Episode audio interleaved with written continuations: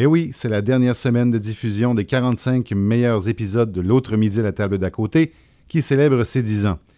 Aujourd'hui, une rencontre au sommet entre les deux monstres sacrés de la chanson québécoise, Ginette Renault et Claude Dubois, un repas sans pudeur ni paparazzi, diffusé originalement le 19 juillet 2014.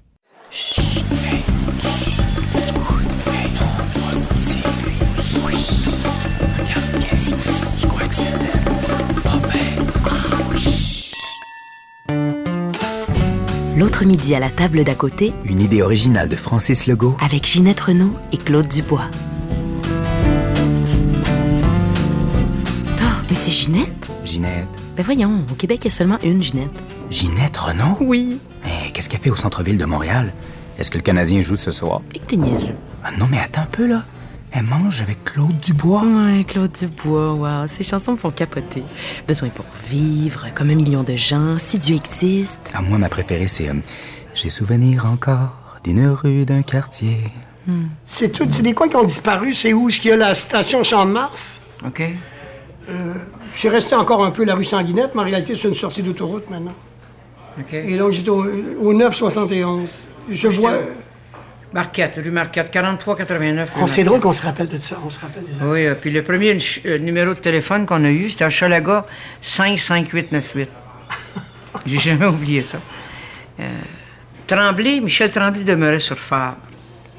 Un jour, je l'ai arrêté, j'ai dit Vous vous souvenez pas de moi? Sous la rue Marquette Parce qu'il m'appelait la piaffe des pauvres.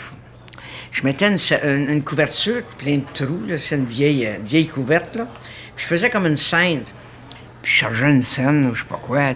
Mais j'ai dit, tu te souviens pas de moi? Ah, il dit non, j'étais trop préoccupé par le petit gars. Je trouvais ça cute quand tu m'as dit ça. Moi, c'est drôle quand même le hasard parce que où j'habitais, c'est devenu aujourd'hui le quartier euh, des spectacles. Puis moi, par contre, je sais plus quand je regarde ça, c'était flyé parce que j'allais, je pouvais aller voir à peu près tout ce qu'il y avait. Je me souviens même enfant, je devais avoir 7-8 ans, où j'ai rencontré Félix.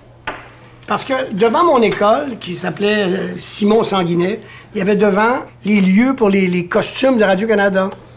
Et la télévision commençait. Ben, en tout cas, moi, je je- je suis né, elle existait déjà, mais on la regardait dans la vitrine parce qu'on n'avait pas assez de cash. aussi, pour s'acheter une télé. Ouais, puis moi, c'est. Bon, moi, c'était la Société des artisans. À l'époque, c'est la rue Craig qui est devenue Saint-Antoine. là. OK. Puis, euh, mais j'avais par contre la possibilité d'aller dans les cinémas, dans les théâtres, parce que je rentrais par les sorties de secours. Puis les petits bums de la place me montraient comment faire. Ça allait, il allait s'ouverte. Il n'y avait pas vraiment de clim, fait qu'ils laissaient les portes entrouvertes pour aérer. Rappelle-toi, les gens fumaient dans les cinémas à l'époque. Alors, il fallait aérer. Et là, on rentrait par là. Puis on allait voir le film couché à plat ventre. On checkait le film. On regardait le film. On regardait les spectacles. le- On allait au, au Palais du Commerce, euh, à l'époque, qui est devenu la bibliothèque. Parce que moi, à 11 ans, j'ai vu mon premier film qui était Samson et Dalila. Dans le temps, quand j'allais voir des films, parce que dans- on pouvait payer puis les voir cinq fois, là. Et je me souviens, je sortais du, du cinéma, j'étais gelé comme une barre. Parce que j'avais tellement vu, tu- comme les dix commandements, combien de fois tu veux le voir? Tu sais, je l'ai vu cinq fois. Puis je sortais du théâtre, là, du cinéma, puis j'étais comme. J'étais dans le film. Ah, Puis je rentrais chez moi, là, puis je me prenais. Je me prenais pour Moïse, je me prenais pour Dalila, je me prenais pour Samson. Puis les gens, c'est drôle parce que je rentrais comme dans un monde imaginaire. Quand j'étais petite, ben j'ai pas été petite longtemps, mais quand même. Donc, mais j'étais, j'allais dans un monde imaginaire. Ma vie était tellement terne, plate.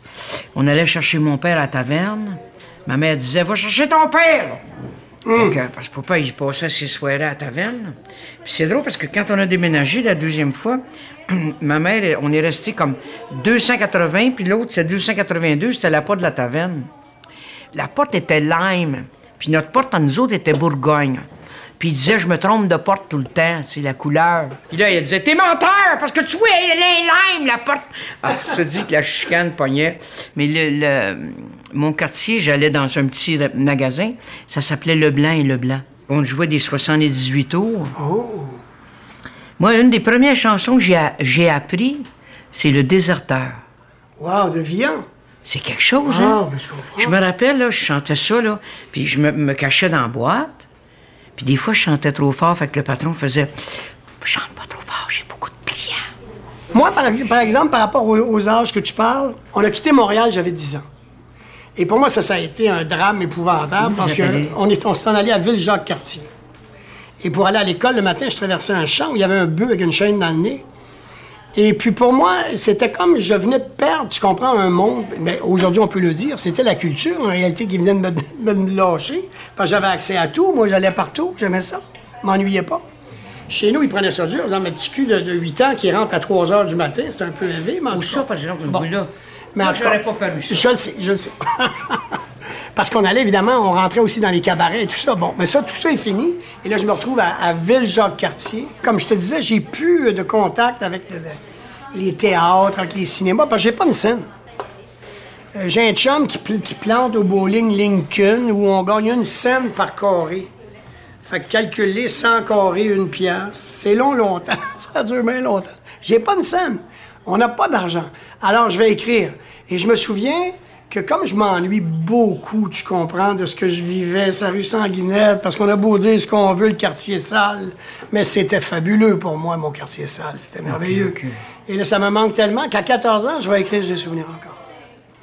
Et quand je vais montrer ça à mon frère, parce que j'ai pas de guitare non plus, j'y pique sa guitare en cachette, parce qu'il veut pas que je la prenne, mais je joue mieux que lui.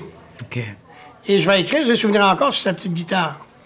Et puis un jour, je lui dire, si tu permets, je vais prendre ta guitare et je vais te chanter quelque chose que j'ai écrit. Et je dis toujours encore aujourd'hui que la plus beau, la plus belle critique que j'ai reçue de ma vie, c'est mon frère qui a dit, c'est pas toi qui as fait ça. Ça, pour moi, ça a été le somme. OK. À partir de là, je savais que j'étais sur la bonne ben, track. Puis j'en ai des frissons quand tu dis ça, parce que moi aussi, ça me... Ça te rappelle Ah, quelque chose? il y a- Ah ouais, dis-moi, dis-moi. Il y a, des phrases comme ça qui restent. Il y a- disons que la maîtresse d'école, j'ai une maîtresse d'école qui s'appelle Mademoiselle Hébert, que j'ai jamais oubliée. Mademoiselle Hébert va me demander qu'est-ce que je veux faire dans la vie. J'ai dit, moi, je veux devenir une grande chanteuse. Et aussitôt, elle va me dire, à la récréation, reste, chante-moi quelque chose. Et je vais me lever debout et je vais commencer tout de suite à chanter les trottoirs. Avez-vous remarqué, puis je roule mes airs. J'ai pas rien appris encore, moi, là. Sur le trottoir, les petits-enfants s'amusent. Avez-vous remarqué? Avez-vous remarqué? Puis là, je te chante ça. Puis elle, elle pleure. Elle est en train de corriger ses devoirs, ses affaires, puis elle pleure. Donc, dans ma tête, ça fait à même. Mais j'ai réalisé il n'y a pas longtemps ce que c'est que ça pouvait être sa pensée. Je pense qu'elle avait des émotions très mélangées. Genre, elle sait que je suis pauvre. Je veux devenir une grande chanteuse. Elle m'écoute. Elle fait Wow. Et quand j'ai fait la comédie canadienne à l'âge de 23 ans, j'ai reçu un bouquet de fleurs d'elle qui me dit, qui, dit- qui est écrit dessus, Je n'ai jamais douté une seconde. Mais Donc, c'est- quand quand pleurs même de- fabuleux parce que depuis le début, tout ce que tu nommes, tu vois, par exemple, tu parles une chanson que tu avais faite qui est dans ton petit carton quand tu es petit enfant ou quand tu un petit bout de chou, qui est de Boris Vian. Là, maintenant, tu parles de Raymond Lévesque. Et c'est toujours des auteurs. des Ils sont choses quand même des Ah, auteurs. monsieur attendait au Ah, ouais. café du palais. Je chantais à 4 ans. Heureux, puis je chantais... Ah non, à 3 ans, je pense. Heureux comme un Euh, roi. le, mais je chantais Heureux comme un loi, le glace à toi. Puis je disais, je prenais Et ça c'est pas, des mais trucs hein. à texte, tout le temps, tout le temps. C'est des chansons à texte. Tu vois, je chantais dans le temps des chansons françaises aussi. Mais deux tunes dans le bastring, l'histoire d'ouvrir le bas, Boston. Donc, du moment que je me mettais à chanter, ça voulait dire amour. Moi, j'ai appris deux choses quand j'étais toute petite. Quand j'ai commencé à faire des programmes d'amateurs, puis je gagnais, mettons, mon père faisait 15 pièces par semaine. Si je faisais trois fois 20 pièces, puisque je gagnais le premier prix, c'était quatre fois la paye à mon père. Et je me souviens un jour de, de voir mes parents qui ont pris le 60 dollars, puis ils l'ont lancé partout dans la cuisine, et fou, d'une manière... puis ils regardaient l'argent qui tombait, là, tu sais, qui virevoltait partout. J'ai fait chanter égale amour, argent égale amour. C'est là que j'ai commencé à la donner. Un jour, il y avait quelqu'un qui a demandé à mon comptable combien d'argent que j'ai dépensé. Puis il dit, c'est drôle, j'ai jamais regardé ça comme ça. Mais ils en ont dépensé à pas bouche. Donc, les gens, quand ils me demandent, ils pensent que je suis bien, bien riche. Je n'ai donné. Je n'ai donné, là. Pour moi, c'est... Tu sais, j'ai jamais vu ça, un coffre-fort sur un corbillard, donc... Mais la voix, pour moi, c'était... Je pense que c'est mon plus beau cadeau. J'ai une gratitude... T'es très, très jeune, alors. Très, très jeune, je savais que j'étais. Je voulais. Moi, ça a été beaucoup plus long. Parce que pour moi, chanter, d'abord, tout le monde chantait. Même ceux qui ne savaient pas chanter. C'est dans ma famille. Donc, je me rappelle pas d'avoir commencé. Il me prenait ma petite bout à côté de la dinde, tu sais. Puis là, je chantais. Pour moi, chanter, ça a toujours fait partie des meubles. Ça n'avait aucune conséquence. Mais C'était pas, puis c'était pas lié à des textes comme toi, Boris Vian. Mon Dieu, c'est loin de ça. C'est vraiment du folklore, mais des, des espèces de chansons, tu sais. OK. Euh, J'avais une, une grand-mère qui, chan- qui avait une voix comme, comme Tracy, mais vraiment le même son que Tracy Chapman, mais vraiment le même son. Et qui chantait, lui planta son épée dans le cœur, mais il n'était pas mort. Toutes des affaires bien weird. Toujours du stock que personne ne connaît, des affaires weird, là, qui viennent de- d'outre-tombe, tu des espèces de, de, de, bagages. Ça va, moi, ça va mettre beaucoup de temps. Moi, ça va mettre. euh, euh, je vais, sortir de Montréal, je vais me retrouver sur la rive sud, je vais aller dans une école qui s'appelle Gérard Filion. Il y a un prof à l'époque qui, euh, prend connaissance que je joue un peu de guitare. Il me trouve une guitare parce que il répète la même chose pendant une semaine, pendant cinq jours, parce que c'est des abrutis, ils comprennent pas les, les, les, les leçons qu'ils donnent, puis ils sont obligés de répéter sans cesse. Puis moi, une fois qu'il l'a dit, j'ai entendu, je l'ai compris, son, son affaire, puis il m'énerve. Il m'énerve, fait que je me mets à foxer l'école. Fait que finalement, il fait un deal avec moi. Il me dit Tu vas rester, mais tu vas aller. Parce qu'il a compris qu'il m'énerve trop. Est plus capable. Plus capable. Puis je réussis très bien. Il n'y a pas de problème. Mais c'est parce que lui est obligé de répéter pour les totos qui n'ont rien compris. Alors, on va faire un deal. Je vais écrire euh, euh, dans, la, dans la cafétéria. Puis il dit Quand le, le directeur de l'école vient te voir, tu me l'envoies, mais tu ne bouges pas. Tu continues que ta guitare est écrite. Puis dit Après, je vais voir ce que tu as écrit. Et je vais donc écrire mon premier album comme ça, que j'ai enregistré à 16 ans. Et là, c'est à partir de ce moment-là, on ne me dira pas que j'ai une belle voix. On me dira que c'est- que c'est intéressant et c'est Coilier qui va faire passer la chanson la plus comique du disque à l'époque, qui est les sandwichs à moutarde. Mais regarde bien la relation pour laquelle je te raconte ça, regarde bien. Dans, mon, dans ma boîte aux lettres, un an après, il y aura une enveloppe décachetée d'un chèque de droit d'auteur de 20 000 ce qui correspond à 5 ans de travail de mon père. Fait que quand il rouvre ça, il l'ouvre pas, il, il le voit et puis il voit le chèque. À partir de là, je suis, euh, je suis bon. Avant ça, je suis une tâche. J'avais jamais pensé à ça, mais ils se ressemblent vraiment, Ginette et Claude. Tu trouves? Ben oui, c'est deux voix exceptionnelles, c'est deux personnes qui ont pas peur de se livrer, puis c'est deux artistes qui ont chanté l'amour. Dans le cas de Claude, je pense qu'il a pas juste chanté. C'est long pour moi écrire. J'ai, monsieur, j'ai écrit peut-être 15 chansons de J'ai besoin d'un ami à tuer là, il s'appelle l'amour, parce que j'aimais un musicien comme une folle. Puis j'ai écrit une chanson que c'était un amour impossible. Puis je dis, il s'appelle l'amour, ce musicien, quand il jouait pour moi. J'étais vraiment en amour avec, là, tu sais. C'était un être qui était euh, très, euh, très dépendant de substances. Puis c'est drôle parce qu'un jour, je l'aimais tellement. Je lui ai fait ma déclaration d'amour. J'ai dit, je t'aime comme une folle. Et puis, il m'a dit, ben, moi, je t'aime, mais euh, je suis pas amoureux de toi, tu sais. Il dit, moi, je les aime. euh, je me souviens, il me dit, je les aime avec les seins au cou. Ah, je vais me les faire remonter. Il m'a tout fait arranger ça, sais. Donc, euh, et je me souviens un jour, après qu'il m'a dit qu'il était pas amoureux, je me suis dit, il faut que je l'oublie, il faut que j'arrive à, à l'oublier. Et on est ensemble à Québec. Et ce soir-là, je suis dans le, le salon vert en train de signer des autographes. Ils ont pu s'en tourner ensemble? Ils disent, ça me semble que la route va être moins... euh, Vous rentriez sur, j'avais grand plaisir. Et je me souviens, euh, il m'a arrêté sur la route. Il me disait T'as-tu de la bouffe chez toi? J'ai dit C'est drôle, hein. Tu me demandes à moi, une outre-mangeuse comme moi, je suis, si j'ai de la bouffe chez nous. J'ai deux frigidaires, deux congélateurs. C'est plein, ça. J'ai dit As-tu de la coke dans tes poches? J'ai dit oui. Tu vois c'est tout, tout est relatif. Toi, tu as ta coke dans tes poches, puis moi, j'ai de la bouffe chez nous. Certain, tu veux venir à la maison, tu peux. T'es le bienvenu. J'ai fait de la bouffe. Je me souviens d'avoir sorti une bouteille de cognac, il a tout bu. Le lendemain matin, il a fait sa petite ligne, il s'est en allé travailler en télé. Puis il m'a regardé, puis il m'a dit Je te désire. Mais j'ai dit C'est fini. Tu m'as dit que tu m'aimais pas, puis que tu n'étais pas amoureux, puis que je te dés- tu me désirais pas. Fait que ce matin-là, quand il m'a dit ça, je te désire, j'ai dit, c'est bizarre pareil. tu. Puis t'as pas eu l'instinct de dire, ben, ah ouais, mon petit coco. Non, non, j'ai. j'ai- Sais-tu quoi? Une petite retenue. J'ai des regrets, je pense. Je- j'aimerais bien avoir des remords. Moi, Ouais, je non, non, fait. non, Au moins, je l'aurais fait, tu sais. Ben oui, t'es bien mieux d'avoir des je, remords. je, tu sais, c'est- moi, je suis plein, plein je suis de vraiment- remords. T'es moi. plein de... Toi, t'es plein de remords. plein, plein, je t'assure, là, ça, je Je t'assure. suis full remords, moi. Ah ouais, moi, j'ai juste des regrets. C'est passé par plusieurs chemins, l'amour, parce que il y a eu évidemment le, le- très très jeune cette espèce de besoin de, de- de rejoindre puis de trouver. Et je me sentais toujours un peu maladroit dans tout ça. Moi, à l'époque, je me trouvais bien laid. Puis après, euh, les gens me disaient qu'ils me trouvaient bien cute, mais c'est pas des années que je le comprenne. Mais il y avait cette espèce de, recul, de complexe, d'incapacité de, de faire face. Et puis après, ça a été complètement l'inverse, où ça été... euh, je suis devenu un peu comme un petit, un petit tournevis. J'ai vécu quand même des choses assez étonnantes, où j'ai vécu avec plusieurs femmes à la fois et tout ça.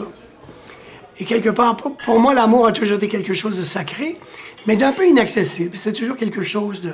Par exemple, quand tu, gardes, quand tu regardes Femme de rêve, c'est quelqu'un qui, qui quelque part l'imagine. Femme quelqu'un- de rêve. Ah, il vit pas avec, il vit pas avec. Il, non, l'imagine. C'est quelqu'un qui la, qui la regarde comme une divinité. C'est, c'est pas, euh, c'est pas réglé, la patente. Toutes les années 60, 70, avant l'avant-sida, on va le dire comme ça, c'est plus simple OK, OK. où vraiment il y a une espèce de free for all. là. On fait l'amour comme on prend un café, là, j'ai Mhm. pas de problème. Là. Et euh, mais c'est pas, c'est pas euh, quand je dis on fait l'amour, c'est un acte, c'est pas un, un engagement, c'est pas, euh, tu sais, Mhm. on est tous des one night stands, les gars aussi, c'est pas juste les filles, tout le monde. Pas moi. Non, j'ai compris, mais Eh, nous, on vit ça, nous, on vit ça. Moi, il faut que Et je sois quand- Quand le sida arrivera, là, oups, c'est terminé. Le party est fini. C'est fini, fini. Puis moi, je te ferai un aveu aujourd'hui, je suis vierge. ça fait tellement longtemps que je pense que ça, tout ça, ça a repoussé. Fait que c'est formidable. Quand Ah je vais oui, le refaire, je vais me sentir comme une petite Fabuleux, fille. absolument. Et depuis 2008, que- compte ça, ça fait six ans presque. Donc, dernièrement, je me suis dit, bon, j'ai-tu encore le goût de, d'aimer? Parce que j'ai jamais pensé que j'étais comme ça, le genre de personne qui pouvait aimer à, en mourir. Je peux mourir d'amour, moi. Je savais pas ça. Je savais pas. Je me disais, j'aime, c'est tout. Tu sais, j'ai un de mes amis un jour m'a demandé une chose assez intéressante au niveau de l'amour, à propos de quelqu'un que j'aime éperdument. Il m'a dit, parce que cette personne-là, c'était fini. Il dit, là, tu m'arrêtes toutes tes explications, là, puis c'est parce que, parce que comment, puis c'est des stacos, puis je veux pas que tu me donnes des stacos, tu sais. Arrête, on, on va pas retrouver les stacos. Fait que, il dit, tu l'aimes-tu? Tu me réponds oui ou non. Il dit, j'ai trois questions à te poser. Je dis, vas-y. L'aimes-tu? Ben oui, je l'aime. Deux. Tu l'aimes-tu? T'es-tu sûr que tu l'aimes? J'ai dit, j'en suis positive. OK. T'es positive? T'es certaine que tu l'aimes? J'ai dit, oui, je l'adore. Mais il dit, tu il n'y a plus de problème. Et lorsqu'il m'a raconté ça, j'ai compris toute la dynamique de quelqu'un qui aime. Que c'était beaucoup plus grand, beaucoup plus fort d'aimer que d'être aimé. Je dis, coudonc, moi, je chante une chanson comme l'essentiel, puis je dis que c'est- important d'être aimé quand c'est plus important d'aimer. Parce que quand je suis, quand je- j'aime, je suis complètement connecté avec l'univers, avec la pluie. Tout est plus beau, tout est plus too much parce que j'aime. Fait que j'ai compris ce sens-là. Parce que dans le prophète de Khalil Gibran, il dit si tu veux pas être broyé dans l'amour, pétri par l'amour, sors de la zone de l'amour, puis va quitter Christ.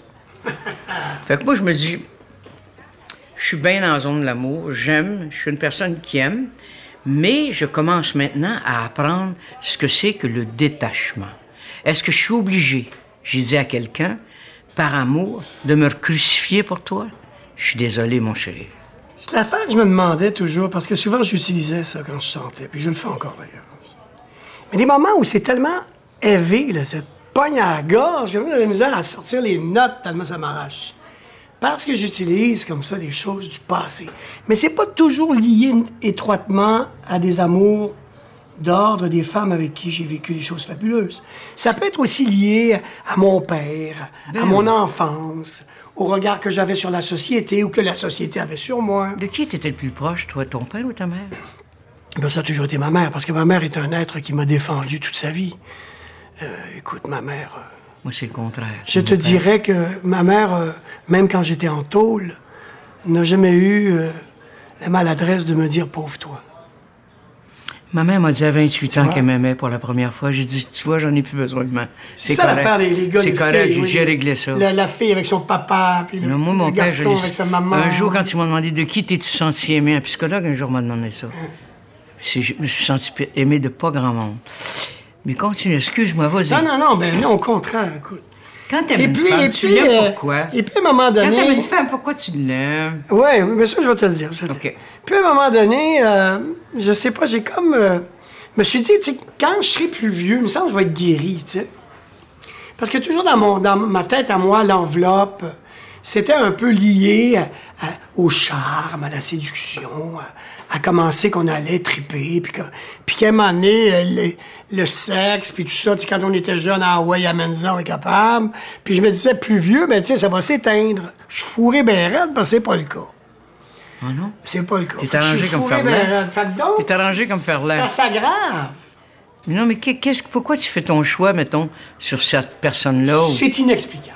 Non, hein? Ça arrive comme un coup de foudre. Ça frappe la gueule. puis OK, OK. tu es comme. Tu t'es mené par le bout du nez.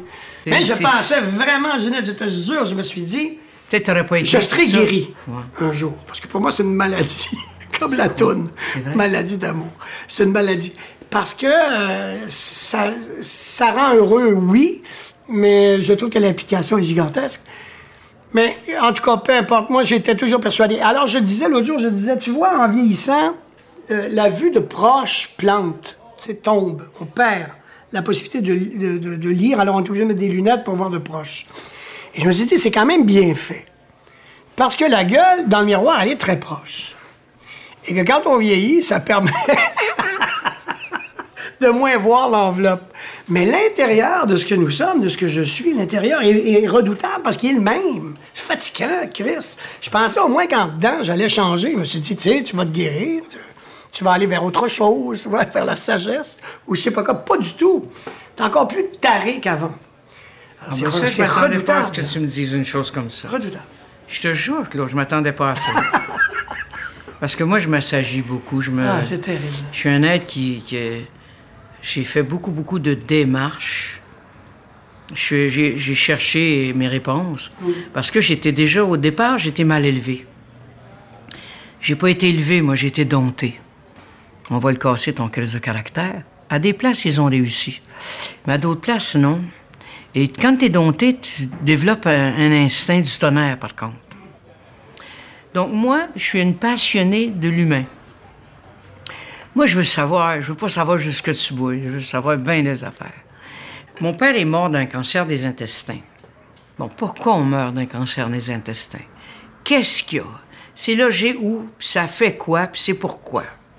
Et là, j'ai commencé à poser des questions à tous mes amis. C'est des choses qui sont toutes très délicates. On ne pose pas ces questions-là, mais moi, je les pose. Parce que j'ai toujours dit que ce qui est en bas est comme ce qui est en haut. Papa puis maman, même si on veut pas, on, on peut pas s'imaginer nos parents en train de faire l'amour. Mais je suis désolé, ils ont dû faire quelque chose qui ressemble à ça puisque je suis là puis j'ai des frères et sœurs. Il a dû rentrer son petit pompon dans, sa- dans son petit pompon, je dis, en tout cas. Donc, moi, je, je- je me pose des questions très sérieuses sur comment on fait aux besoins. Est-ce qu'on les fait toutes seules? Est-ce que. Moi, je veux faire. Je peux, peux faire une thèse là-dessus. Et je pose des questions aux gens. Parce que j'ai réalisé, moi, j'ai été sevrée très jeune. Ma mère me mettait en face d'elle, dans la toilette. Elle m'assoyait sur un, un petit pot, là, puis j'étais jeune, là. Ma mère s'enorgueillait de ça. Il fallait que je donne. Il fallait que je livre la marchandise. As-tu été allaité? Pardon? As-tu été allaité? Non, jamais. T'étais un- C'était un enfant du lait de poteau comme moi. Lait de je sais pas quoi. Penses-tu qu'ils sont riches, Claude Dubois et Ginette Renault? Aucune idée. Les deux ont vendu beaucoup d'albums, mais en même temps, il y a tellement d'artistes qui se sont fait rouler par leur agent ou leur maison de disques. Ouais, mais il me semble que ces deux-là ont pas des têtes à se faire avoir. J'ai commencé avec Robert, moi, mon mari. Puis, euh, je me souviens, je faisais euh, le coronet à Québec. Je faisais 125 par semaine. Puis lui, euh, Robert, c'est comme ça qu'il a commencé à s'occuper de ma carrière. Il m'a demandé combien tu fais ici? J'ai dit 125. Puis Robert avait toujours des papiers, puis un papier, puis un crayon. Puis il calculait. Il comptait les, les- les consommations que les gens. La fin de semaine, les gens payaient un cover charge. À cette époque-là, il va commencer à me montrer. Comment ça je- marche? ouais, puis je disais, je veux pas savoir cette affaire-là. C'est important que tu saches ça, ma chérie. Fait qu'il dit, regarde, ces gens-là, là, ils font à peu près ça. C'est tellement drôle quand tu me racontes ça parce que ça me fait penser que Félix, les gens me disaient, Félix, quand tu chantes des bouts, il joue plus longtemps de la guitare en tune parce qu'il compte le monde. Il compte le monde dans la salle, tu sais. Parce que son agent le fourrait. Non, non! Son agent le fourrait. Fait que il comptait le monde pour savoir à peu près combien il y en a pour à la fin, à la fin du show, quand l'autre il disait Je te dois tant, il disait Excuse-moi, je les ai comptés. Mais en même temps, moi, euh, les premières fois que j'ai entendu parler de toi, tu chantais, je pense que c'est un truc qui s'appelle J'aime Guy ou quelque chose du genre, où tu étais une star, mais tu étais vraiment une star. Ouais. Quand j'ai passé mon audition à Radio-Canada, ils m'ont dit que j'étais pourrite. C'est bizarre parce que au moment où j'ai reçu ma lettre, quand j'ai passé mon audition, il y avait un bonhomme qui était dans, dans le bureau, ou je sais pas, une- la place où les gens sont, là, quand ils t'écoutent puis qu'ils te regardent, Oui. qui s'appelait Maurice Dubois. Oui. Et Maurice, au moment, c'est quand même particulier, au moment où je reçois la lettre, euh, voix potable, diction affreuse, euh, je sais pas quoi, tenue, personnalité aucune. euh. Puis c'était tout, quelque part, c'était vrai au niveau de la personnalité, au niveau. Je savais pas quoi faire parce que je me souviens quand je chantais au El Paso. T'as-tu déjà été chanter là? Une place euh, dans le bout de je sais pas trop où, là. Mais moi, je pognais pas dans ce temps-là. arrête. Ah ouais, c'était d'autres choses. ouais, je non, je faisais une petite boîte à chansons. Ouais, ouais. Je me 300 souviens personnes. où El Paso, il y avait un monsieur qui était là. Tous les soirs, quand je. Tous les soirs, dix soirs, il était là tous les soirs. Quand je me mettais à chanter, il se retournait de bord, puis il me regardait pas. Donc, le quatrième soir, je suis quand même intrigué par ça. Je dis, comment ça se fait qu'il me regarde pas, tu sais? Et je suis allé le voir.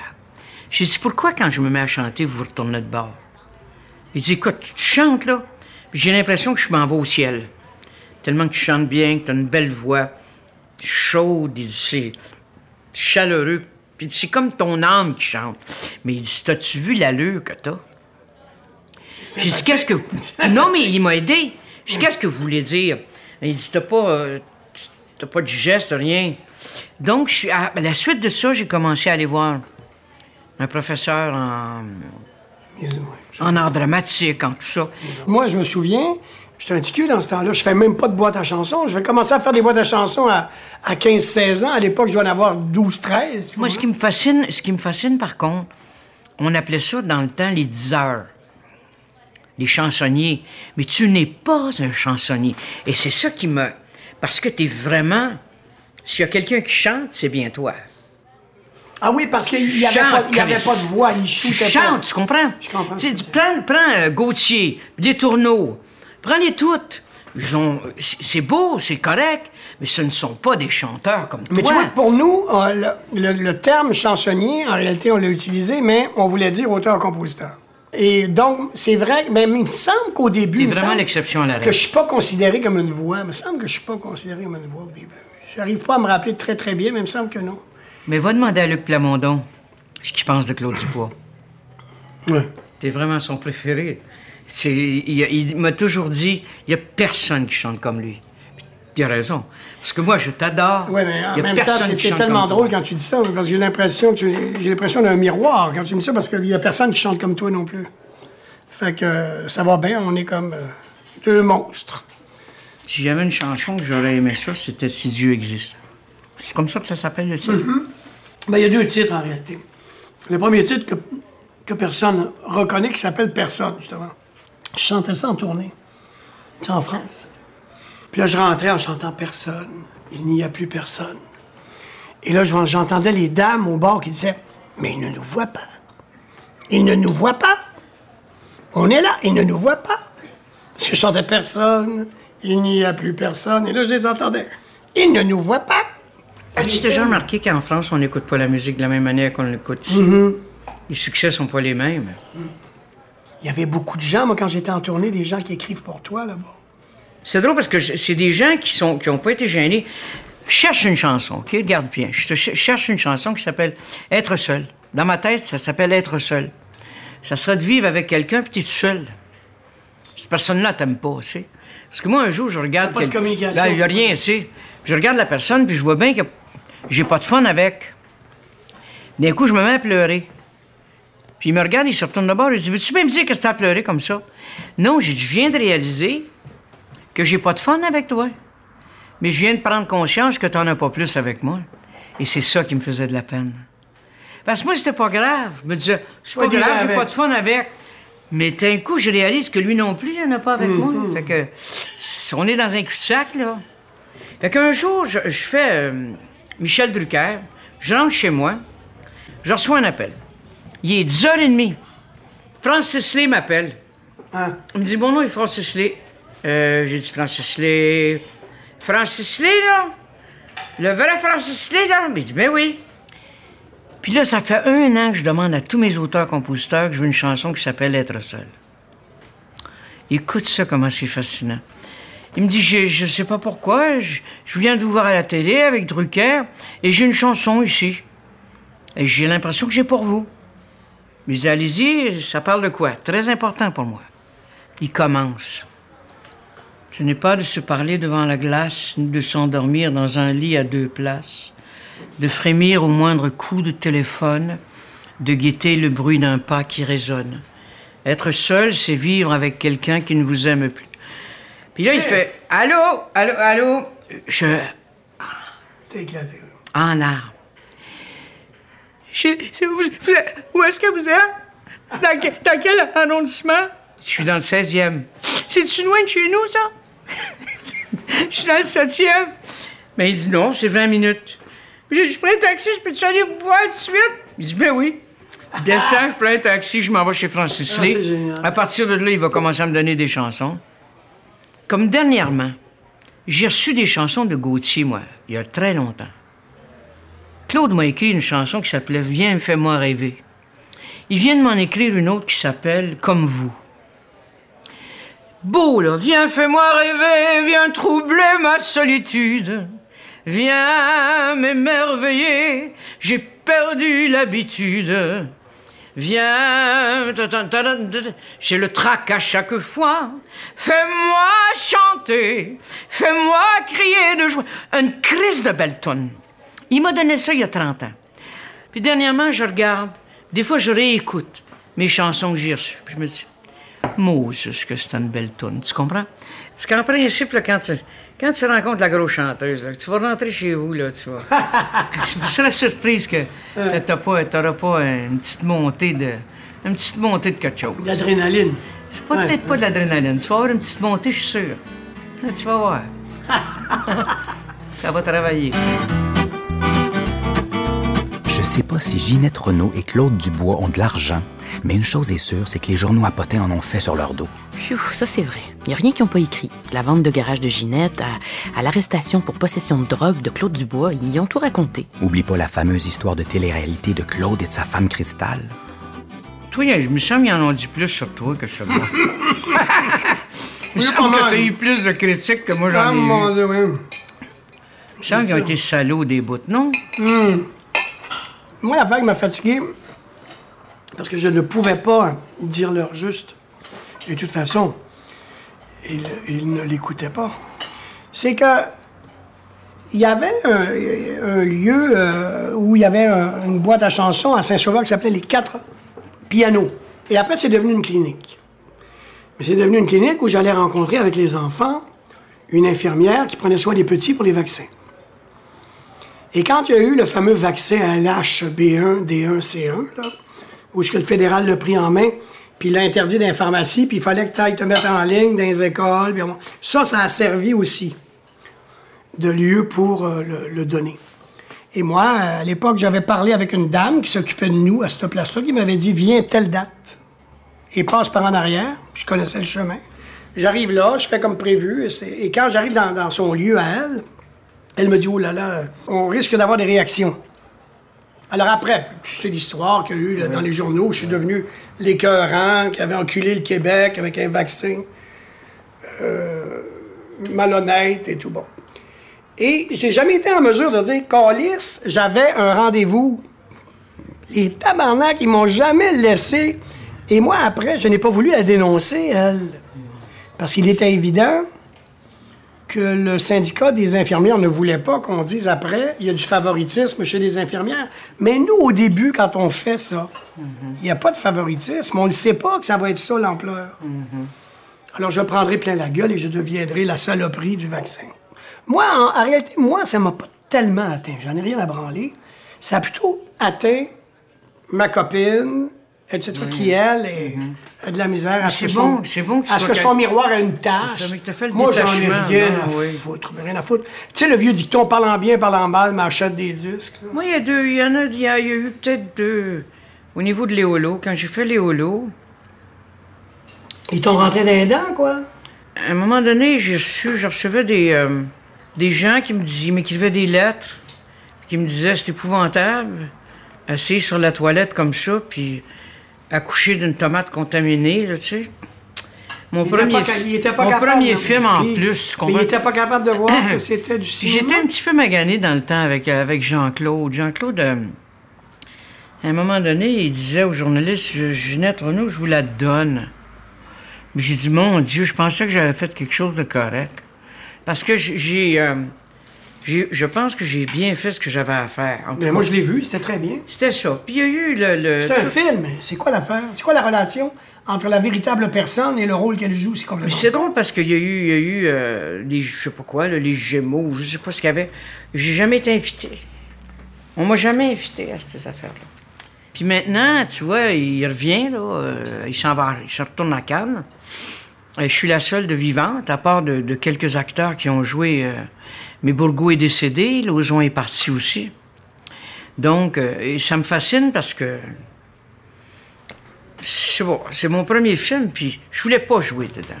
Et ça, ça t'a blessé, ça? Ça m'a, ça m'a, j'étais, surtout quand j'ai vu les scènes, j'étais à peu près à 60 livres de plus qu'aujourd'hui. En plus, j'étais beaucoup plus grosse. Donc, c'est quelque chose d'être... Arrête, tu joues avec une précision, avec une.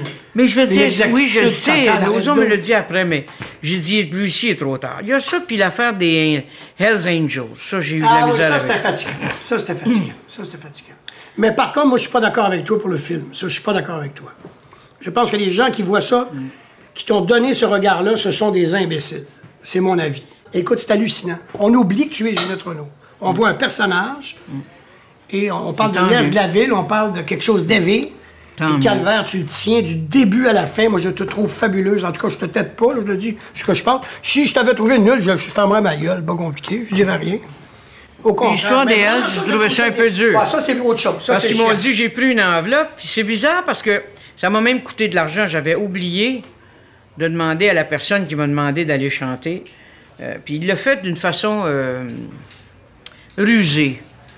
Veux-tu venir chanter pour un de mes amis? Puis là, j'ai dit, ça doit sûrement être un de ses enfants. Puis il veut pas me le dire, puis ça doit Ah, être fait des noces. savais pas du tout que c'était des Non, il bikers. me l'a jamais dit. Quand il m'a demandé pour aller chanter, je, suis allé là, moi.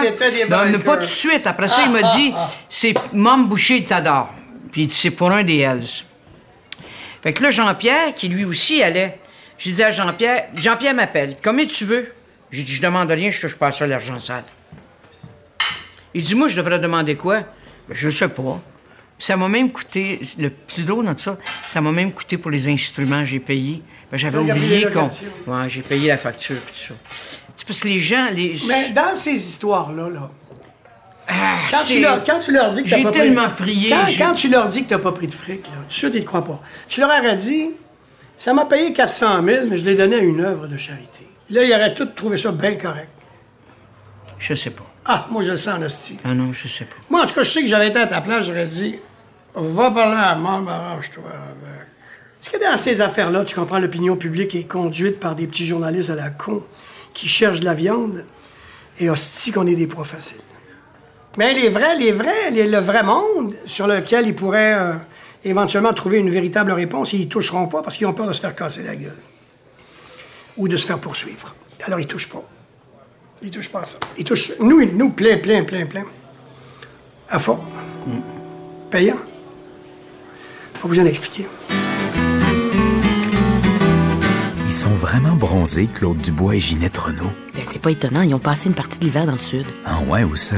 Euh, Ginette est en Floride et Claude Dubois en Guadeloupe. Il y a une maison là-bas. Une maison en Guadeloupe? Comment tu sais ça? Puis, il paraît qu'il a beaucoup regardé la télé étrangère et qu'il a été fasciné par la qualité de l'information internationale. Hey, t'as pas lu ça dans le 7 jours, certain.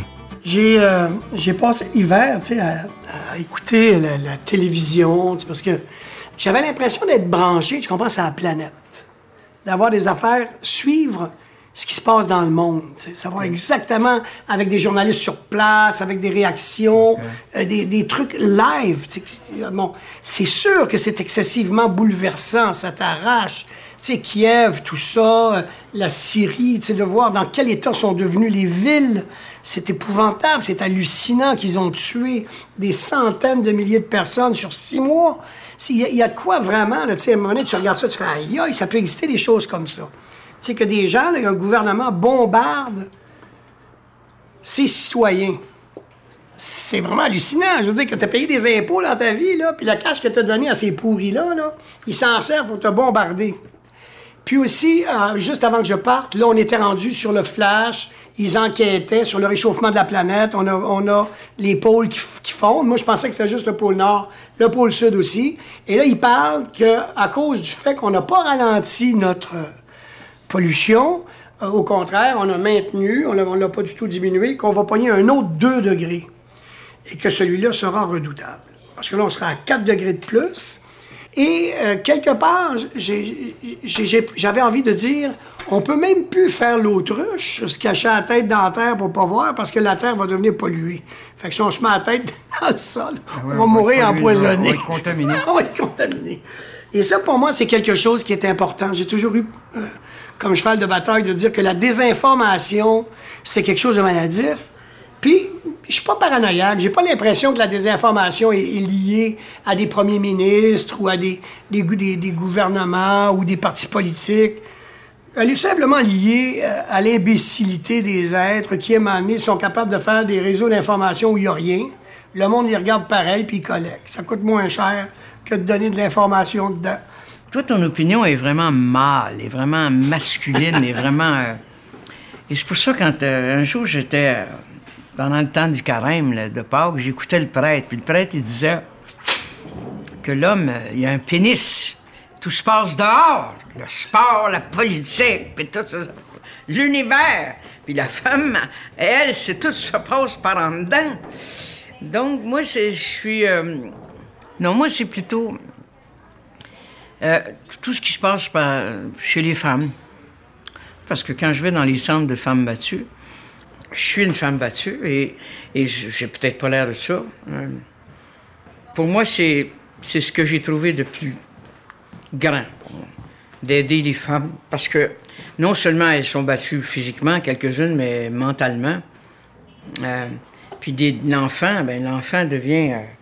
j'ai vu un petit enfant, là, il avait, je pense, 4 ans, puis la veille, le bonhomme avait battu la, madame là, en question. Puis il manquait des cheveux partout, en tout cas, avec comme un œil un peu. euh, et je me souviens d'a- d'avoir été. Parce qu'il me bande les yeux quand je vais dans ces maisons-là. J'ai pas le droit de savoir où je vais exactement. Faut pas que le bonhomme, je le dise au bonhomme, puis ça, puis que. Et euh, je me souviens, j'avais commencé à chanter une chanson a cappella d'enfant. Puis je voyais l'enfant était tellement perturbé, tellement. J'étais euh, stressé, angoissé. J'ai commencé à chanter tout doucement. Puis je, je le vois là, qui s'en vient vers moi, comme s'il disait Elle peut pas me faire mal, la grosse, ça se peut pas. Elle peut pas me faire mal. Puis doucement, doucement, il s'approche, puis à un moment donné, il s'accote complètement sur mon genou, comme ça. Toutes les femmes ont pleuré. Puis la femme battue souvent retourne se faire battre. Parce qu'elle est tellement. Elle est comme. Elle est comme finie. C'est comme tous les pervers narcissiques rendent leur proie, leur victime à, à, néant. à- j'ai aucune valeur, j'ai rien. J'ai. Moi, j'ai été comme ça. J'ai un jour, pour régler, je savais que cette journée-là, je réglais quelque chose. Un jour, mon mec, il me dit T'en mérites une. J'ai dit Tu sais, la prochaine fois que tu veux me battre, attache-moi les mains. Il dit Pourquoi tu veux que je t'attache les mains? J'ai dit Parce que, mon chéri, la première chose que je frappe, une couille, un œil, n'importe quoi, je vais aller le chercher. Je vais vraiment l'arracher. Et il m'a regardé puis il m'a dit Tu sais bien que je faisais des farces. J'ai dit Pas moi. Il ne m'a plus jamais retouché. C'était fini. C'était fini. Il a compris. Non, mais il savait que là, j'avais.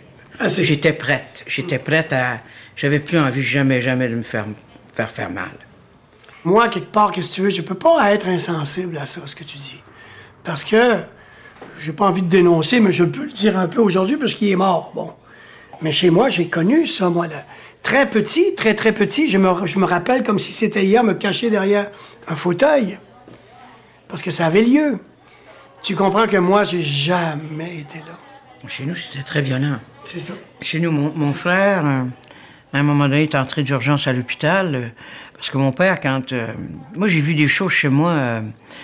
Euh, ma mère va. Parce que mon père, quand il rentrait, il mettait sa ceinture accrochée avec un crochet.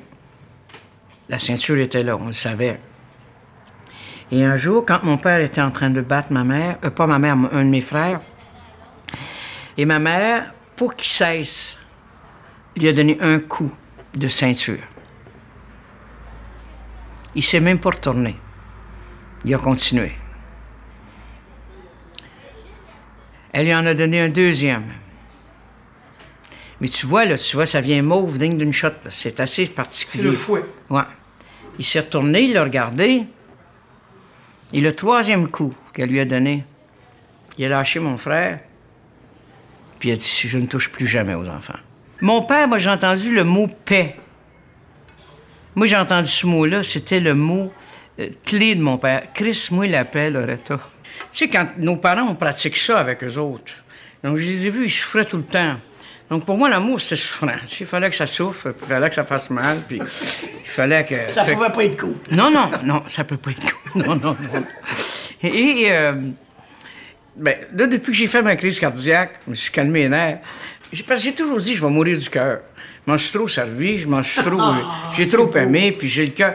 En plus, le docteur, le cardiologue m'a dit il est tellement gros, votre cœur, c'est sûr. J'ai un gros cœur, il dit il est musclé, puis tout, puis il est, il est vraiment beau, votre cœur. Puis à part, à côté de ça, j'ai des petites, petites, petites comme vocales. Un jour, quand j'ai été opéré, ils sont allés voir, puis le, le- médecin m'a dit Vous allez chanter dans combien de temps? Je sais pas. Je dis là. Ils ont pu-tu aller voir vos cordes vocales? J'ai dit Ça me dérange pas. Ils allaient peut-être avoir un petit mal de gorge après assez. Fait que là, il me disait à moi On a eu de la misère à les trouver. J'ai dit Comment? Ils disent, ils sont. On, s'est regardé puis on a dit que c'est comment qu'elle fait pour chanter de même? Avec les petites, avec les petites cordes vocales, tout. tout petite, tout petite. Bon, fait que pour le cœur. Euh, le fait que j'ai eu besoin d'amour, j'ai eu besoin beaucoup, beaucoup d'amour. Puis j'avais l'impression qu'il n'y avait pas un être humain sur Terre qui pouvait me donner cet amour-là. J'ai rencontré un jour un, être assez particulier, un fou. Et lui m'a emmené Dieu sur un plateau d'argent. Parce que comme j'avais besoin qu'un homme m'aime comme un fou, il m'a dit, lui, il t'aime comme un fou. Il est complètement fou de toi. Donc j'ai eu besoin de cet amour-là. Je me rappelle, je suis allé dans un hôpital psychiatrique pendant trois semaines, faire une démarche. Et euh, j'ai eu un réveil spirituel à ce moment-là. Et je me souviens, ce soir-là, après mon réveil spirituel, j'ai vu les catacombes. Et j'ai dit à Dieu, parce que comme ma mère m'a toujours dit que j'étais possédé du démon, elle disait, t'es possédé du démon, je prie bon Dieu qui vienne te chercher. T'es mental, vicieuse, hypocrite comme ton père.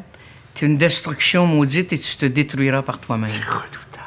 Donc, quand, je suis allé dans cet hôpital psychiatrique-là, je me souviens d'avoir rencontré une religieuse formidable, Sœur Jeanne d'Arc Bouchard.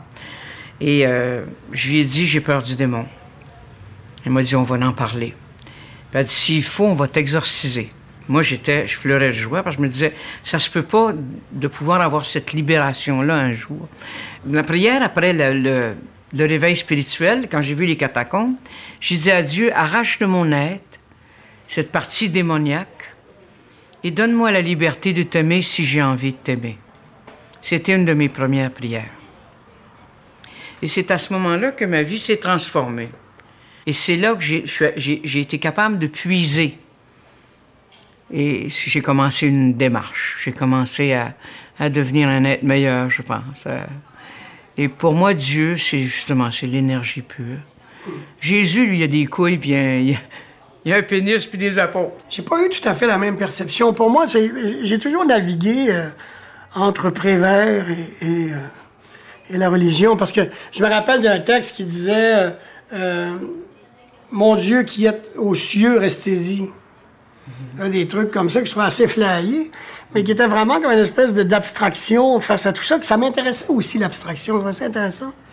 Mais il faut dire que moi, dans mon cas, où j'ai été vraiment marqué, si tu veux, c'est le nom de Yahvé, qui veut dire celui qui n'a pas de nom, celui qu'on ne nomme pas, qui en réalité est Dieu le Père. Bon.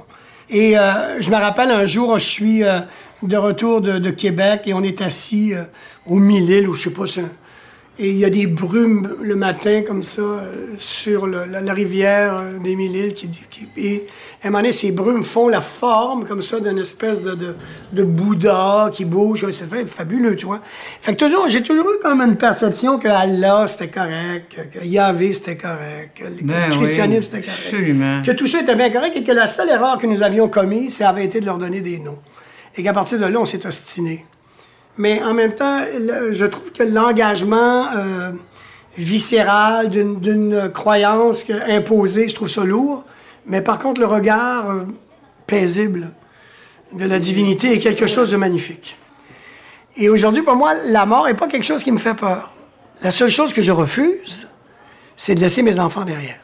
Donc, ma seule peur, c'est que mes petits soient là sans que je sois là pour les défendre. C'est ma seule peur.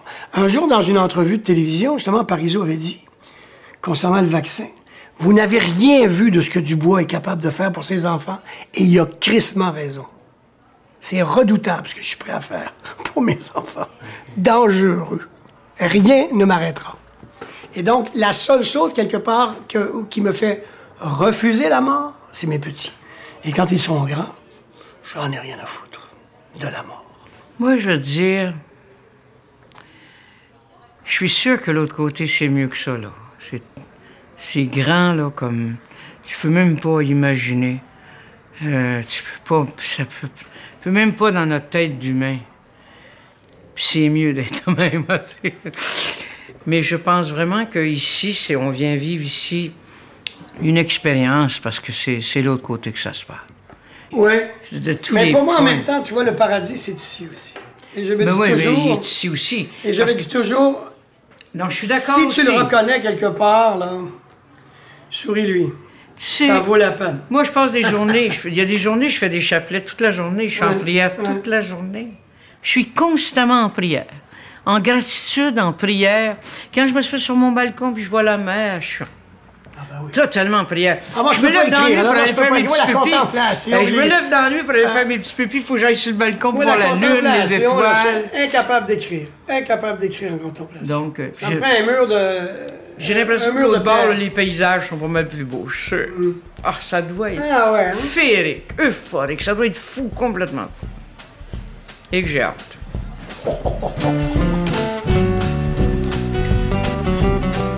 C'était l'autre midi à la table d'à côté, Avec Claude Dubois et Ginette Renault. à la recherche Olivia Lévy, À la technique Sylvain Brunet et Steve Côté. à la narration Éric Paulus. Et Macha Limonchik. Un merci particulier à Alexandre Loiseau du restaurant Le Cocagne. Cette émission est signée Francis Legault.